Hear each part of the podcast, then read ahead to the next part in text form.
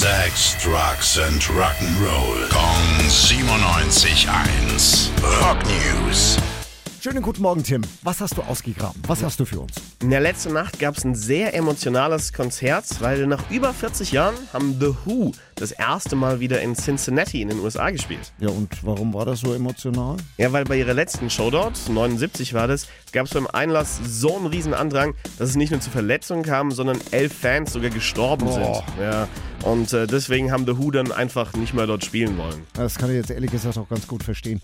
Wie kam es, dass sie dann doch dort wieder gespielt haben? Na, der Gig gestern war so eine Art Aussöhnung. Also The Who haben auf ihre Gage verzichtet, während der Show eine kleine Gedenkzeremonie abgehalten und alle Einnahmen aus dem Konzert fließen in eine Stiftung für Schüler aus der Gegend von den Schulen, wo die Opfer von damals zur Schule gingen. Wow, also, also Wahnsinn, also gute Sache.